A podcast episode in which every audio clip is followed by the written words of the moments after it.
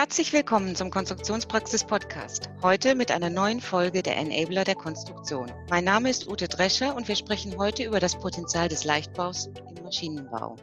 Dazu begrüße ich sehr herzlich Frank Kronmüller, Prokurist von R&W Kupplungen. Hallo, Herr Kronmüller. Hallo, Frau Drescher. Leichtbau bringt man ja zunächst vor allem mit der Luftfahrt und äh, der Automobilindustrie in Verbindung. Hier leuchten die Vorteile ja auch sofort ein. Aber auch für den Maschinenbau hat äh, das Thema Leichtbau ja ein großes Potenzial.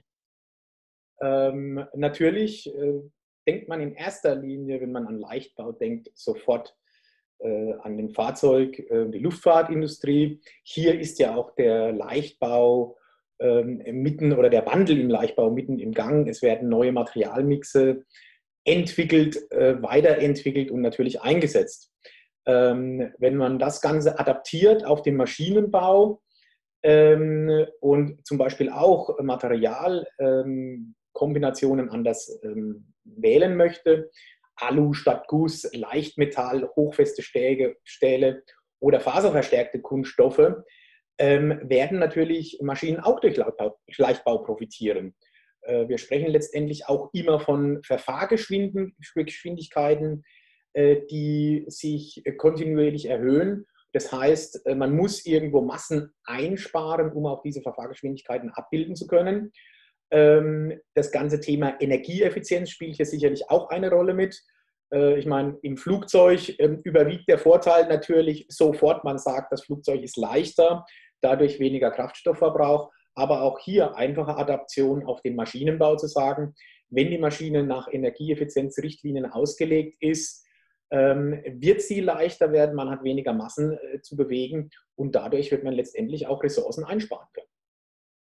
Wie sind Sie denn bei R&W überhaupt dazu gekommen, Kupplungen auch in Leichtbauweise anzubieten und zu entwickeln? Ähm, auch bei R&W war der erste Treiber hier ähm, Applikationen aus dem Flugzeugbereich heraus, wo wir über verschiedene Fragestellungen unserer Kunden ähm, Antriebslösungen, äh, ja, Antriebslösungen erarbeitet haben für verschiedenste Bereiche und dann natürlich gefordert waren, äh, möglichst leicht anders zu konstruieren. Man muss sich das aber zur damaligen Zeit, es geht schon einige Jahre zurück, wo man noch nicht äh, gleich an Materialadaptionen oder Materialmixänderungen gedacht haben, das so vorstellen, äh, dass man dann teilweise Kupplungen auch gehabt haben, die eher einem Schweizer Löcherkäse äh, geglichen haben eben mit vielen äh, Bohrungen, die das Produkt selbst letztendlich leichter gemacht haben.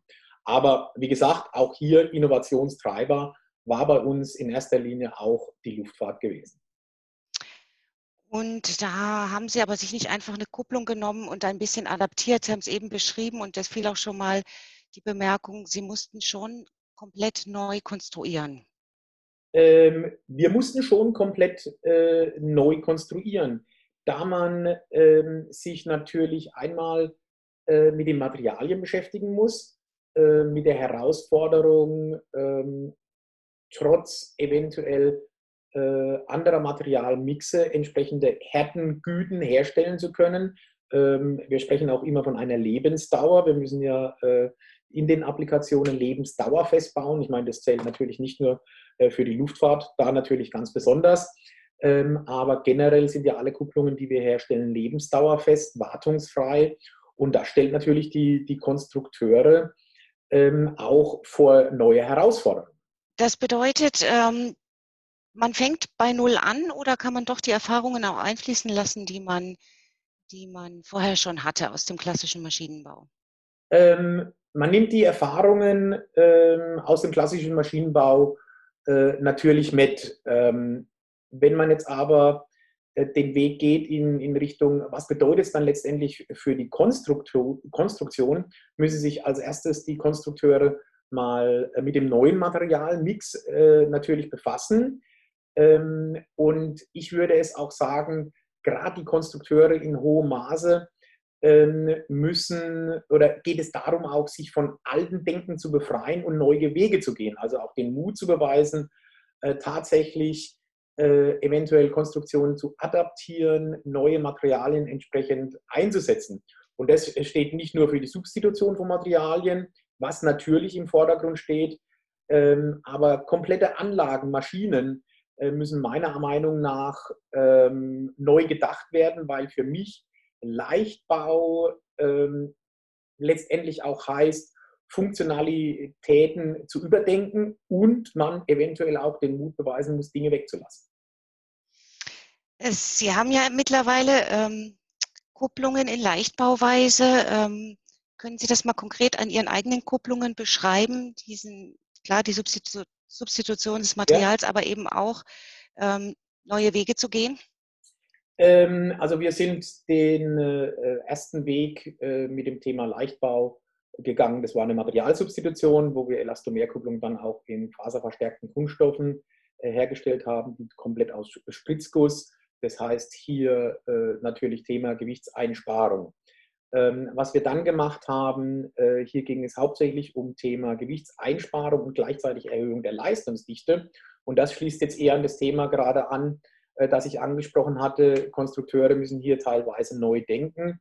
Ging es speziell darum, eine Sicherheitskupplung äh, zu entwickeln, die wir im Portfolio ja auch drinnen haben, aber zu sagen, wir möchten hier enorm Massen reduzieren, in Massen bis zu 60 Prozent reduziert, aber gleichzeitig auch die Leistungsdichte. Und mit Leistungsdichte meine ich dann letztendlich bei kleinerem Bauraum höhere Drehmomente zu übertragen.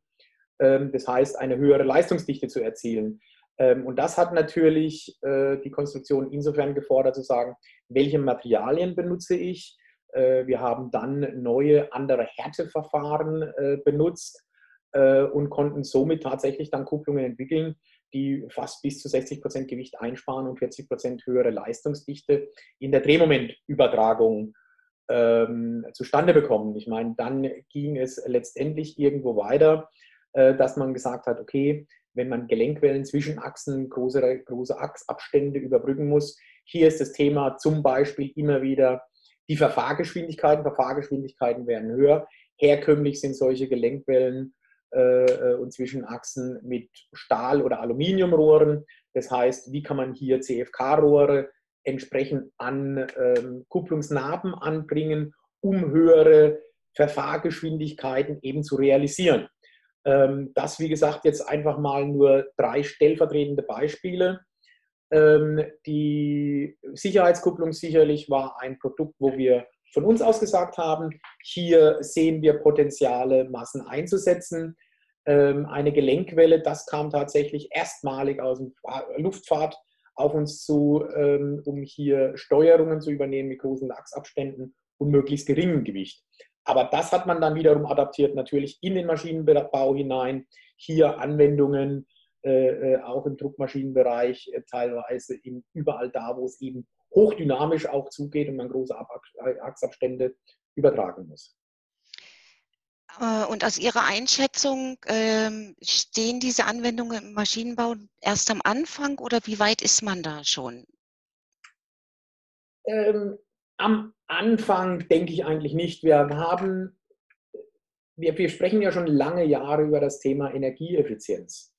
Ähm, und wenn ich mich mit dem Thema Energieeffizienz äh, beschäftige, ich meine, dann springt mich einmal natürlich auch ähm, die neue Verordnung der EU an, die ja versuchen, hier äh, Elektromotoren effizienter auszulegen. Oftmals ist das alles überdimensioniert heutzutage. Ähm, wenn ich aber auch das Thema Energieeffizienz anschaue, geht es immer um Potenziale auszuschöpfen. Das heißt, äh, man muss in der Anlage erkennen, ähm, Potenziale auszuschöpfen, das heißt Gewicht und Kosteneinsparungen zu finden. Letztendlich sind wir natürlich auch immer einem Wettbewerb, wo kann man Kosten einsparen, ausgesetzt. Ähm, dann parallel dazu äh, sehen wir auch ganz klar über die letzten Jahre den Trend, dass die Produktivitätsanforderungen der Maschinen und Anlagen steigen. Das heißt, äh, wir fahren höhere Verfahrgeschwindigkeiten, sind gefordert, äh, was wiederum nur möglich ist, wenn Massen in Antrieben eingespart werden. Ähm, und äh, jetzt die etwas neuere Diskussion der letzten beiden Jahre ähm, ist natürlich das Thema Industrie 4.0. Das Thema Industrie 4.0 geht meiner Ansicht nach auch in das Thema Ressourcenschonung ganz klar mit ein. Ähm, und ähm, dann geht es eben hin, äh, beziehungsweise dann macht, muss man den Spagat sogar hinmachen, Thema äh, Industrie 4.0, intelligente Produkte, wie kann ich Maschinen intelligenter benutzen, miteinander vernetzen, äh, aber letztendlich meiner Ansicht nach auch wieder teilweise mit dem Thema eben äh, Ressourcenschonung direkt gekoppelt. Und insofern glaube ich schon, ähm, ist das Thema die letzten Jahre präsent, aber sicherlich ähm, durch politische Maßnahmen, durch ähm, ja auch äh, mehr, mehr Einsicht äh, in den Umgang mit Ressourcen, glaube ich, ist es sicherlich ein Thema, was die nächsten äh, Jahre Bestand oder die nächsten Jahre so oder so Bestand haben wird, aber stärker noch im Maschinenbau Einzug finden wird. Ja, wunderbar. Mit diesen guten Aussichten würde ich mich bedanken für das Gespräch. Ich bedanke mich auch sehr für dieses Gespräch und wünsche Ihnen alles Gute, Frau Tescher. Dankeschön, auf Wiederhören. Tschüss. Auf Wiederhören. Tschüss. Das Fachmagazin Konstruktionspraxis zeigt aktuelle Trends auf, vermittelt Grundlagenwissen und veröffentlicht Hintergrundberichte sowie Anwenderreportagen. Konstruktionspraxis. Alles, was der Konstrukteur braucht.